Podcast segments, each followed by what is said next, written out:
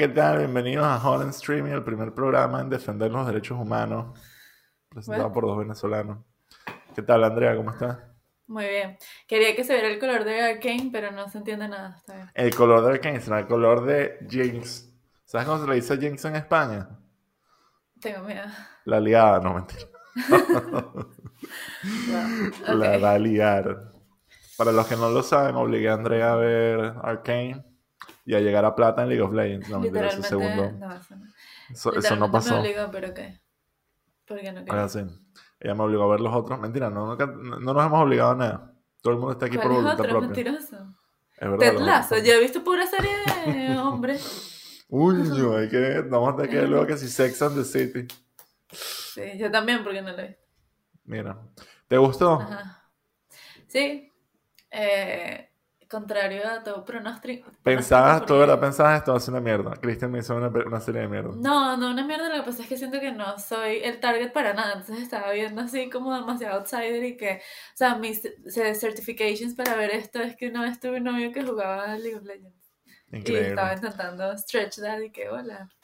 Andrea nunca sabía, nunca, nunca robaba un varón ahí con el ulti deluxe. Tal cual, 100%, no sé. Ajá. Bueno, No sé, yo, ajá. yo, yo en particular creo que le tenía poca fe a, a la serie, porque toda mierda que ha sacado Netflix, que ha sido adaptaciones, ha sido una absoluta cagada. Y yo creo que en la parte de animación, las cosas que creo que ha hecho bien ha sido cuando pone que si animaciones de otro lado, series buenas, pero todas las que siento que habían sacado originales hasta ahora habían sido es que terribles, o sea, in- casi que imposibles de ver.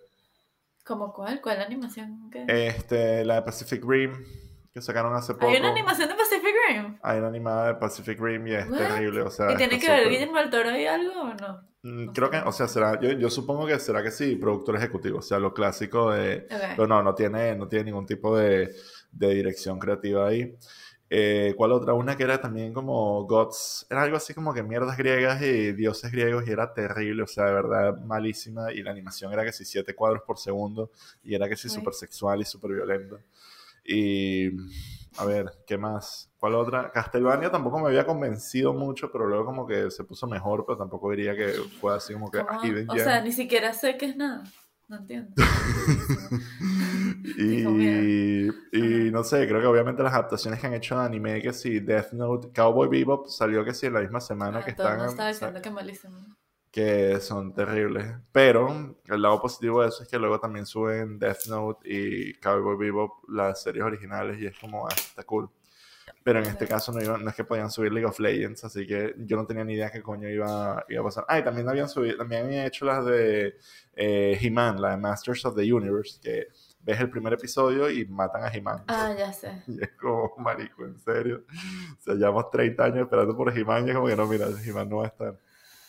¿Quién tomó esa decisión? Kevin Smith. Ah, no te esperaba esa respuesta. No. Ajá, pero ¿qué te pareció? Eh, Te- la Ajá, historia. no, bueno, primero, en verdad, o sea, yo soy súper, súper fan de la animación en general como género, eh, si se puede llamar un género, o como una técnica, y me encantó desde el principio, o sea, eso fue lo que dije, ok, aquí, y de verdad que nunca decepcionó, o sea, nunca le bajaron a, a la calidad de animación, eso me encantó, súper fan por ese lado, y luego es que, bueno, empiezas con el world building ahí, y, y no sé, me imagino, te vas enamorando y te va gustando y ya está, o sea, eh, y ya estaba súper atrapada. No sé en qué episodio, pero además eso, o sea, así no, no te guste tanto la historia, que la verdad me parece que está súper bien desarrollada y súper bien hecha, pero, mm, o sea, nada más que si los detalles de los personajes, o sea, yo estaba súper... El world building por- a mí me parece como que súper súper único. O sea, dentro de lo que es el... eh, que existe, esto existe en un universo comercial, pero no pareciera en ningún momento que fuera... que existiera. O sea, como que en ningún momento sientes esto se lo sacaron de una marca. O esto está aquí porque, porque esto tiene que pertenecer a algún lado.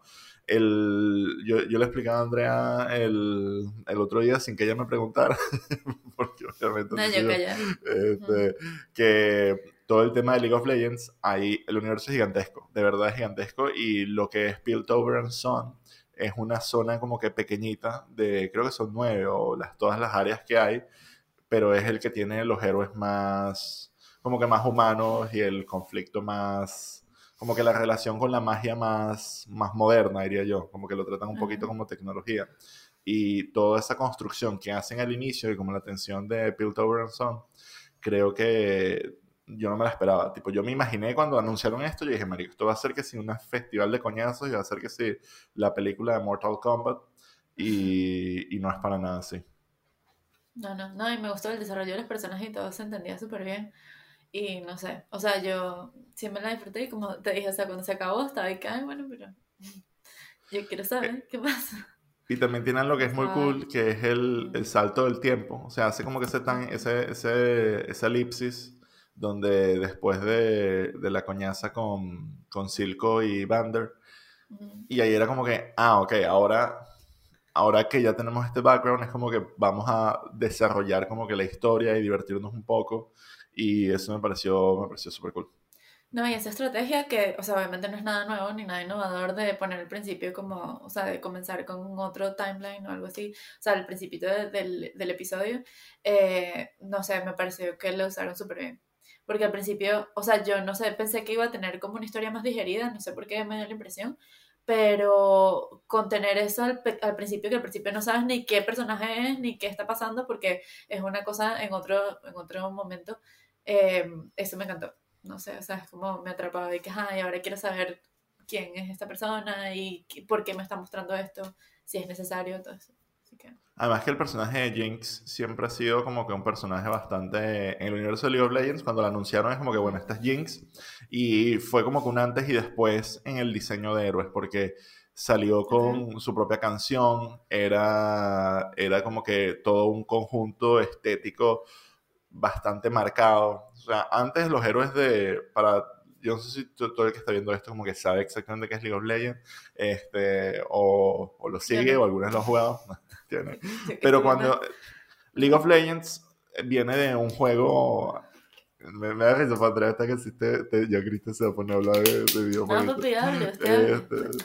El. League of Legends se inició como una especie de copia o de, de lo que era Dota, que era Copia. un mod, que era un mod de World of War, de, de Warcraft 3, donde básicamente tú escogías uno, un héroe y era un 5 contra 5 y era una especie como de mega torneo. Entonces cuando sale League of Legends, que sale gente que también había colaborado eh, con ese mod inicial y hacen el juego, no había lore. O sea, si tú querías que un héroe eh, tuviera un poder específico, como que disparara lejos, tú dices, bueno, este bicho dispara lejos, es un sniper. Así que voy a darle un rifle y va a ser un, va a ser esta.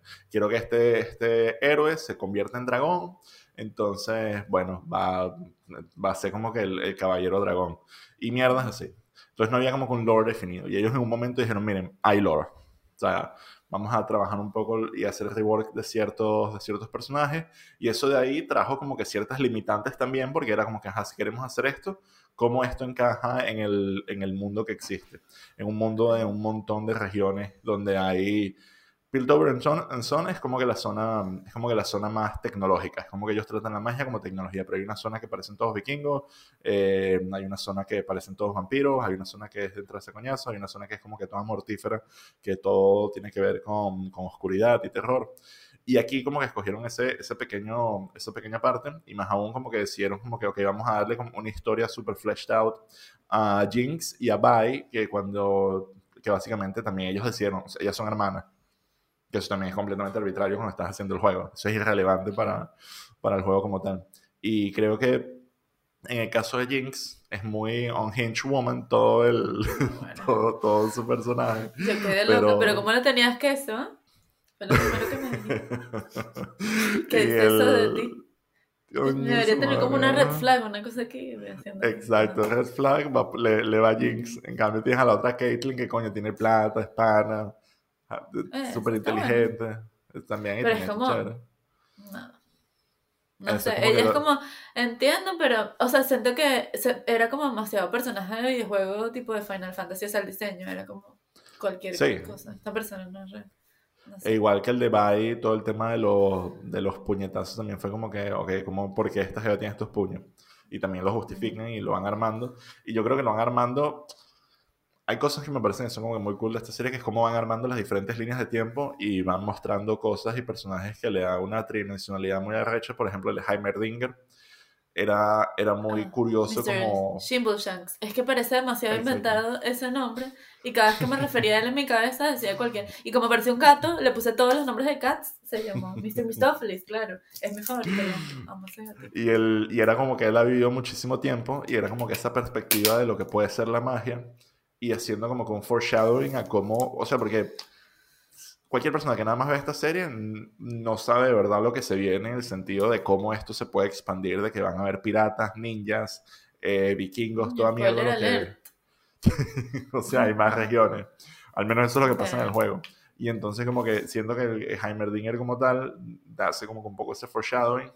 Y también el, el personaje de, de, de Jace, que también es tipo ¿Quién es Jace?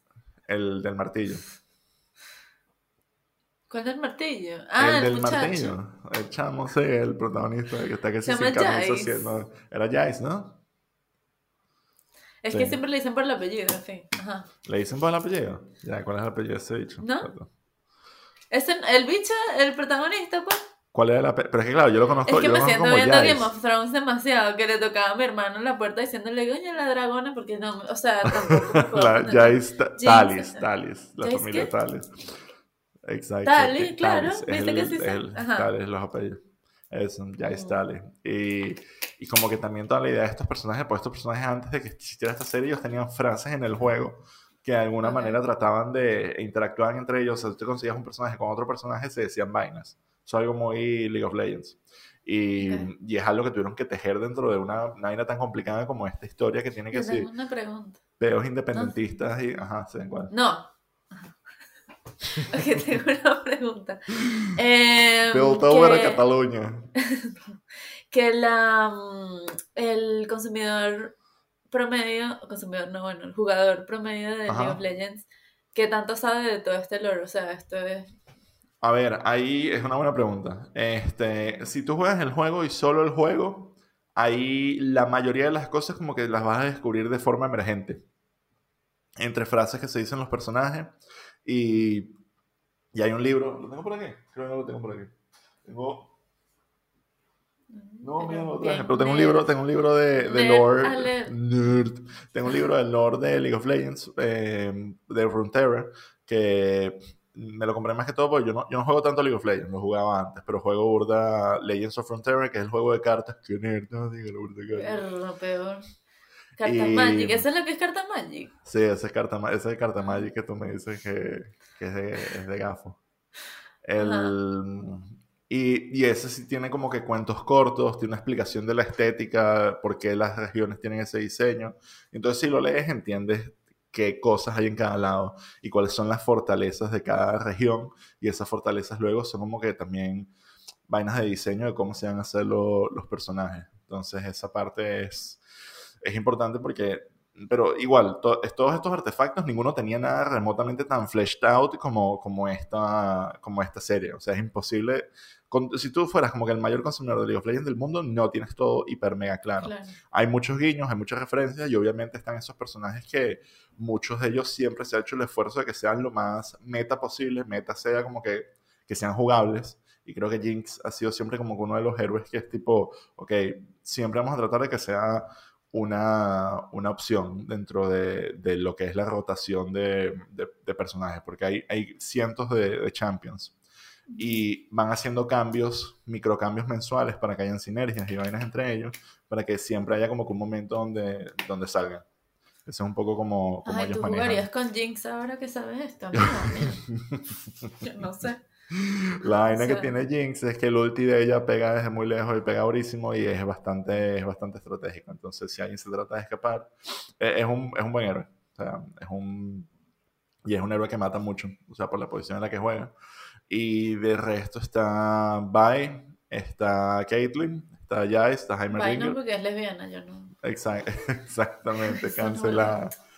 Y, y bueno, ya, de hecho, una de las cosas que ellos hacen como que foreshadowing de Mel, que le dice la mamá que, mira, este bicho mató, ¿Cuál mataron a tu hermano, la negrita. Ah, ok. Ella diciendo que mataron a tu hermano, hay gente preguntándose Ajá. quién es este bicho y se cree que, o sea, Ah, el hermano de ella, yo lo de pregunto. ella. O sea, la próxima temporada. Pero la que- mamá, que de La loca. mamá, papiá, Una loa. Está bárbaro. O sea, te- te- ¿no te da la impresión de que la caraja en cualquier momento iba a sacar que es una bola de CrossFit? Sí. Total. Era como esa, como que, mira, hoy no voy a ir al, cons- al consejo porque voy a ir a hacer el WOT. Exacto, tal cual. Con el bichito. El, El con, ah, exacto. Con la putica que el que le carga atrás la. Le lleva la, el mat de... ¿Se lleva un mat a CrossFit? Sí, ¿no? No, ¿verdad? Qué sé Nunca yo. Tú eres el que hace. CrossFit. Qué mentiroso. Tú me dijiste que ibas a CrossFit. Fui un día, nada más. Y era en las afueras No porque era cuando la vaina... hombres. Era cuando la vaina de la pandemia y entonces no podías entrar al gimnasio. Y era afuera y había que llevar un mat. Ah, Pero hacía frío, casi me enfermo. Y no lo hice más nunca, que mamá. Por eso dijiste no CrossFit jamás. Súper aburrido. Pero bueno, me- de la heavy me acuerdo. Y mm, no sé, en general como que eh, toda esa, toda esa parte me pareció que lo construían... O sea, como que construye como que lo que pudiera hacer la segunda temporada, que estoy seguro que va a haber, por la no fue un éxito, que es toda la parte de, de Noxus, que es como que donde viene esa jeva. Y supuestamente ahí hay un general que se llama Swain, que el bicho es un antagonista de, de un Blood Mage en League of Legends. Y nada, es como que otro, es otro de los personajes. Hay como que personajes muy cool en League of Legends que la gente ama. Y estoy seguro que tendrán su momento para adaptarlo, pero con esta profundidad que le dan, obviamente han pasado varias temporadas antes de poder llegar a ellos. Pues. Sí, no, por eso hasta me gustó el, el negrito este chico. También me Eh, parece súper bien su personaje, sí. Echo también es. O sea, siento que lo entiendo demasiado y no sale casi, pero no sé, me parece que hicieron un buen trabajo.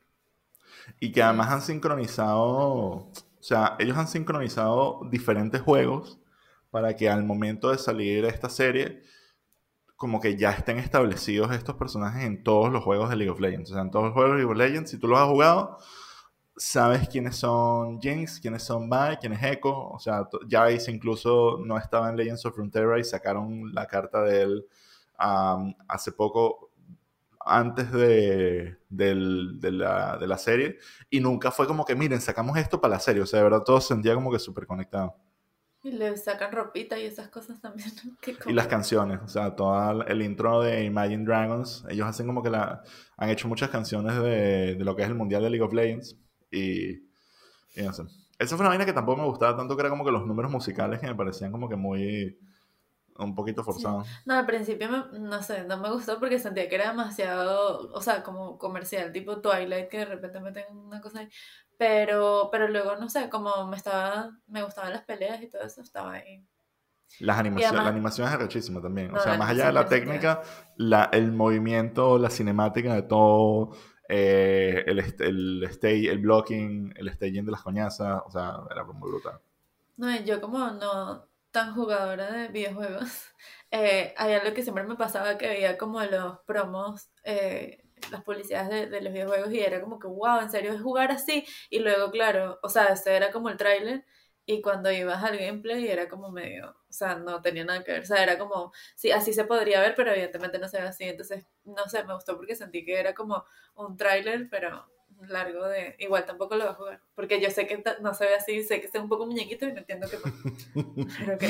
La Capaz, bueno. experiencia, la, la única experiencia que dure 45 minutos cada vez que vas a, a ver algo de League of Legends. O sea, mentira, las partidas no son tan largas. O sea, el juego ha cambiado mucho. Este juego tiene como 12 años, pero igual es uno de los juegos más difíciles de, de entrarle, especialmente porque al Ay, principio, al principio sí es una... Además, que no estás jugando tú y hay gente que se pone a ver los muñequitos y yo no.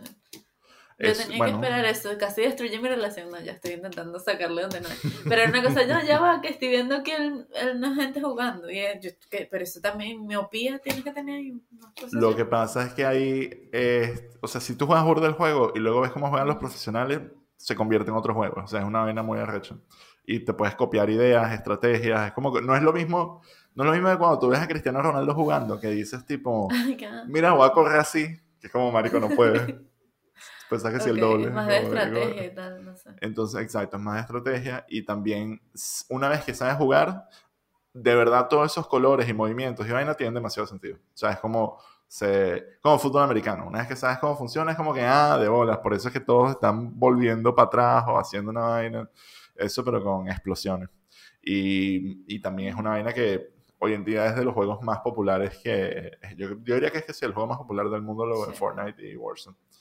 Entonces, en ese sentido, es A mí me parece increíble que de verdad hayan hecho como que esta vaina que es una buena serie, está totalmente conectada de una forma real y no, es, no se siente como que asquerosamente comercial. De hecho, hay momentos que siento que está como que tiene vainas que pueden incluso alejar a gente joven o niños, que es como, coño, no me gustaría que mi niño estuviera viendo esto. No, Jinx. Es que además esto no han hablado que, de como eh, mental health awareness, una cosa así, con la bichosa. Es, tiene esquizofrenia, tienen que... O es que no, eso es una magia y eso se le va a pasar, no sé. No, no, no, se le pasa, eso es parte de su personalidad. Ella es como una Harley Quinn. Por eso es esquizofrénica. Es bueno, está loca. Ese es un problema serio. Hasta que se consiga que sea un novio una vaina. Ah, exacto. Eso es lo que suele O novia como la hermana. O novia, coño.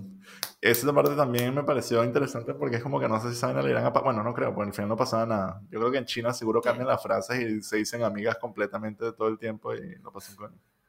¿Quién? Bueno, pero tampoco es que se dijeron tanto. Bye, bye y ¿qué? O sea, pero se están, se están pistoneando demasiado.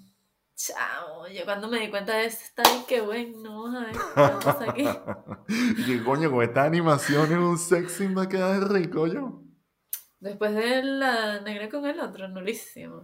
Catiri la negra. Heavy. Y, y, no sé, creo que en general, o sea, creo que también la forma en la que lo soltaron como que tres capítulos en tres capítulos, aunque yo obligué a ah, Andrea a verlos, que si los nueve un solo coñazo. Pero al principio soltaron esos tres que no tenían como que contexto, era un world building todo loco. Y luego los otros tres, y luego al final, y fue como, ok, dio tiempo para que la gente hablara, para que vieran lo bueno que era, y, y it proved itself. Pues sí. Ahora vengo yo con las recomendaciones. Que me costó mucho, debo decirlo, porque no sabía por dónde entrarle. Pero es que es eso, yo creo que es como. O sea, no sé por qué, pero de verdad siento que no soy el target para nada. Y eso que me gustó, como te digo. Y mm, por eso me costó como relacionarlo con algo que me pareciera interesante. Y pues lo logré. que es eso, o sea, lo que, está, lo que estamos hablando de la animación. Que más allá de ser un recurso estético, que mm, no sé, o, por presupuesto, que bueno, no sé. Em, yo creo que lo, que hace es ese lleva el pacto ficcional, ficcional a otro nivel de que, eh, no sé, Cristian, creo que tuviste el video que te pasé de, em, porque creo que no te pasé exactamente ese, pero de las adaptaciones de Disney a, la vida real, que lo que dicen es que, claro, chévere el Lo ponemos en la descripción. Sí, ese video está Em, es eso de un león cantando, un león caricatura, tú como que te lo crees y mira cómo habla con, no sé, con, con la avestruz, ajá, no sé. Y, pero claro, cuando lo ves en, en vida real es como mm, un león cantando, o sea, el león así sin expresión moviendo la boca, o sea, es como que no, el como... ficcional se rompe un poco ahí. El único león en la vida real que puedes ver cantando es Oscar de León. Ah, exacto. Sin un ojo, pero bien. Eh, Nada, eso es que siento que la animación tiene eso que te puede llevar a otra cosa que esto es un poco intenso, pero lo pensé que es como que Tarantino dice en una entrevista con Charlie Rose, su primera entrevista que hablan de Pulp Fiction, que yo cada cierto tiempo, o sea, ya se me pasó un poco, pero yo la veía esa entrevista cada dos meses o así porque de verdad mm, es demasiado, inspira demasiado. Y mm, él lo que dice es que él siente que el espectador está conectado como si fuera por un eh, cordón umbilical con la pantalla. Y una vez que pasa algo que como que te chirría un poco, que dices, esto no estoy tan seguro, o sea, es como cortar ese cordón umbilical y perdiste al, espectador y ya sabe que está en una sala de cine, que está, no sé, o sea, como que ya pierde un poco la magia. Y yo creo que la animación lo que ayuda es a explotar un poco más eso. Entonces, más allá de que, obviamente, o sea, que los personajes ya son un poco animación de por sí, de los que provienen, y más allá de que obviamente para peleas y todo esto, y, estética sí sea bueno que sea en animación, más allá de eso yo creo que también ayuda como el pacto ficcional, también ayuda a, a, que, a todo esto de que es un world building, o sea, porque de hecho hay mucha gente que dependiendo de, de tu grado de basicness, por decirlo de alguna manera, le costó, por ejemplo, entrarle a Game of Thrones, porque al final es un poco de adultos hablando de, de dragones y de nombres raros y de casas y cosas que, que no existen, y hay gente que, que sí dependiendo de, de, sus gustos, no le llega. Y yo creo que igual puede pasar con esto, o sea, que si lo ves capaz en, personas como, no sé, eh, te cuesta un poco más. Entonces, eh, having said that, entonces, eh, lo que quise recomendar era eso, eso películas que, que te ayudan a, a que mm, las barreras de la verosimilitud y del pacto ficcional se expandan un poco. Y tengo aquí abierto porque, para que no se me olvide. Ah, bueno, por cierto, eh, una que la, con la que quiero empezar, que es demasiado obvio, pero bueno, lo diré. Eh, Perfect Blue, que ya le hemos recomendado, le recomendamos cuando fue. No sé si fue en Midnight Mass o en Squid Game. Fue en Squid Game. Bueno, eh, Perfect Blue, que, o sea, específicamente en este, o sea, porque hablamos de Jinx y de su esquizofrenia y cómo, o sea, porque hacer eso con eh, lenguaje cinematográfico no es tan difícil, se ha hecho, pero aquí que veas las otras voces que ella está escuchando o los colores o, o que la entiendas y te metas un poco más en su cabeza, se hace gracias a la animación como recurso. Y en Perfect Blue es eso tal cual, que te hace dudar de la realidad, ya va esto quién lo dijo, esto que, esto que está pasando. Y justamente eso, que sería muchísimo Perfect Blue en carne y hueso, sería, no sé, súper difícil de lograr, me parece a mí. bueno, es un poco tipo una mente brillante que te tratan de vender de que, él está, de que Russell Crowe está viviendo una conspiración y y se ata tanto a la, se ancla tanto a la realidad que al final tú como espectador te lo crees no porque estés una especie de trance, sino porque, marico, literalmente estás usando los mismos códigos y, lo mismo, y, y, la misma, el mismo lenguaje que el resto de la película, entonces obviamente me lo tengo que creer. O sea, no sé que este es un narrador no confiable. No, y que lo manejan de, ah, mira qué loco como, o sea, ponerse en sus zapatos y decir, ah, él tampoco sabe qué es lo real y qué no. Pero eso yo creo que también puede ser un poco confuso y si no eres un buen cineasta, pues te puede backfire un poco. Pero mm, eso, en este caso, Perfect Blue, o sea, me parece que lo, y sobre todo como para los plot twists y para todo, va súper bien. Y, para el villano, que es que sí, no sé, justamente da miedo porque no sabes bien qué pasa, está como un poco desfigurado o algo así, o sea, va súper bien. Ajá, bueno, otro que puse, que también eso, es un recurso que ayuda demasiado, o sea, no es como simplemente, mira, somos un estudio de animación y escogimos esta historia y la vamos a contar de esta forma, sino que eh, suma algo a la historia, eh, Your Name, super otaku, eh, mis recomendaciones del día de hoy, pero en Your Name, porque bueno, sabemos este, este trope de que cambio de cuerpo con otra persona y bueno, entonces, qué sé yo, Freaky Friday y entonces es Lindsay Lohan y que ah, ahora soy súper madura. O sea, sí, pero es como un poco, o sea, lleva a la comedia porque son actores y, o sea, y tienes esa conciencia de que son actores y suele ser manejado como en código de comedia. Pero en Your Name es como no, o sea, simplemente súper claro, obviamente está en otro cuerpo ya, o sea, normal, y estamos viviendo como, o sea, esa no es la parte rara, sino la parte rara es como lo que pasa luego y todo esto, o sea, es como súper... Y aunque sea imposible, sí se ve un poco más verosímil, gracias al recurso de la animación. Son cinco recomendaciones, perdón si es demasiado, pero bueno.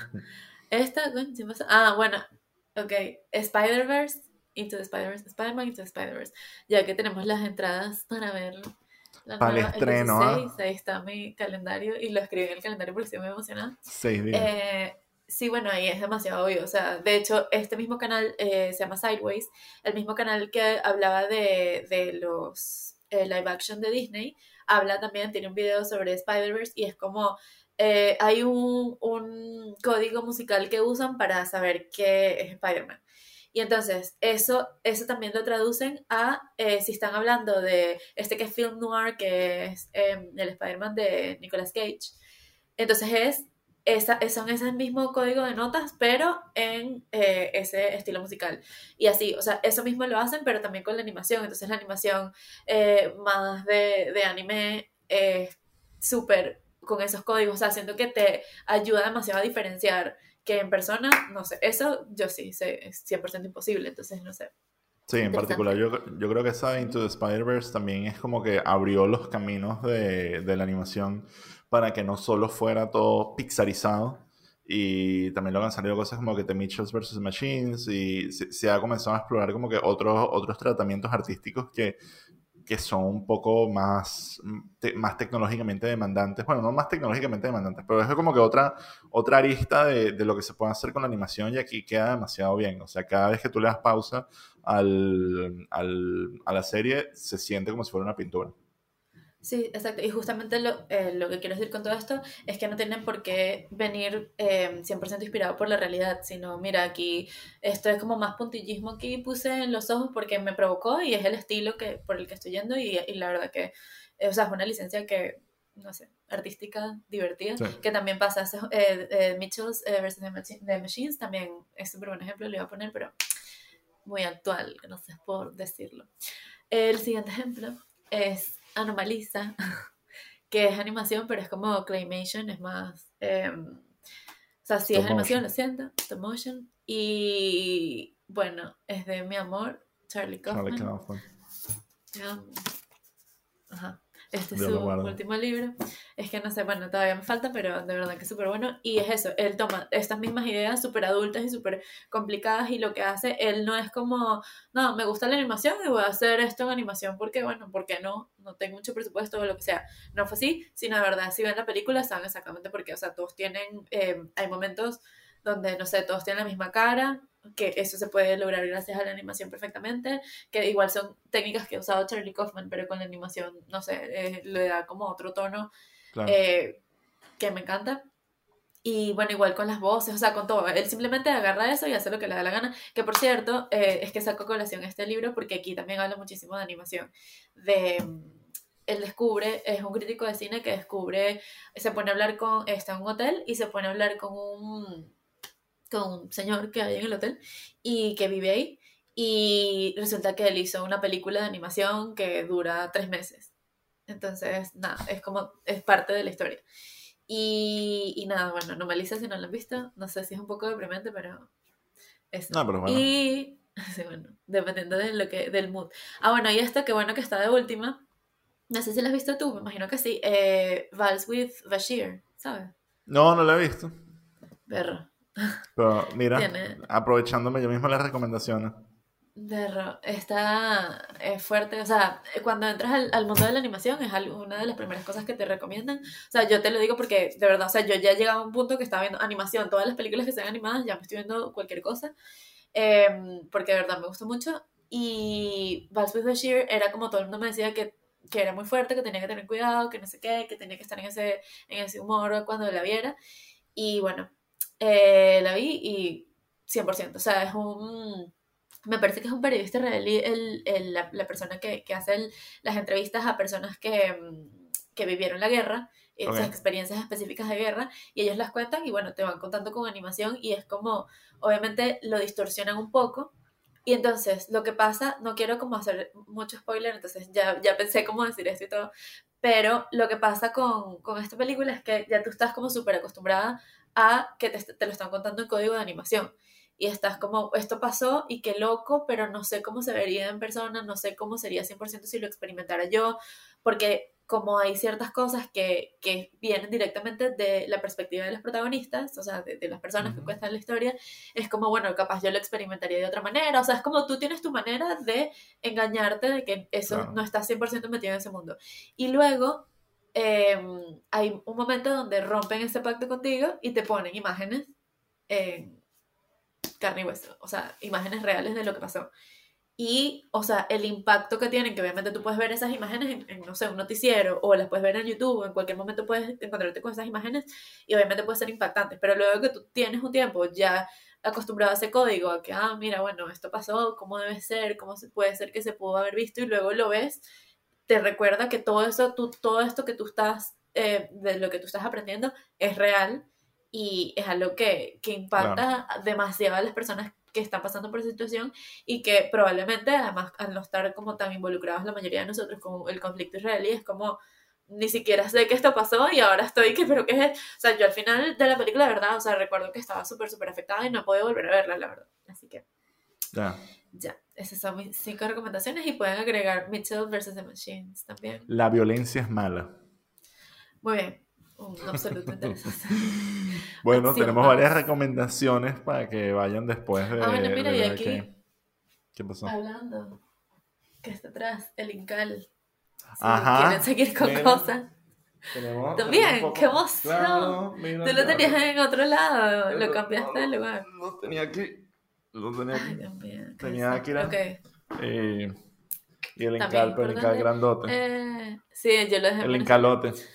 Eh, este que bueno, que si también les interesa có- códigos y cosas de animación, pues pueden ver esto y para después ver la película hecha por mi amor Taika. Que se viene. Bastante Bueno. completo, dale, ¿ah? Sí, vale, 35 Ay, minutos, no joda. Bueno, chicos, muchísimas gracias por vernos. Vayan a ver Arcane, es un 10 de 10. A mí me gustó mucho. Andrea también, ella nunca, Sí. ella nunca ha robado a un varón Uy, en League of. Legends. Ah, en League of Legends. ah, Sí, tun, tun, tun. Luego le explico que es robar un varón. ah, para que... Robar un varón. Coño, No, hay unos que- dragones, hay unos dragones en League of Legends que cuando los matas, sí, hay unos dragones en League of Legends, entonces cuando tú los matas en un momento específico de la partida, te da un buff a todo el equipo, pero mientras los estás matando, tienen mucha vida, cuando le falta poquito, alguien puede lanzar una habilidad y robarlo y darle ese buff a su equipo en vez de los bichos que están ahí ¿Y adelante. qué es un varón? Un varón es como uno, uno, un dragón gigante, Bien. pero bueno. Bien. todos los días se aprende algo nuevo. Muchas gracias, chicos. ¿Cómo no? Denle like, subscribe, todos los juguetes. Comenten abajo si una es arroba un varón. Yo no. Thank you.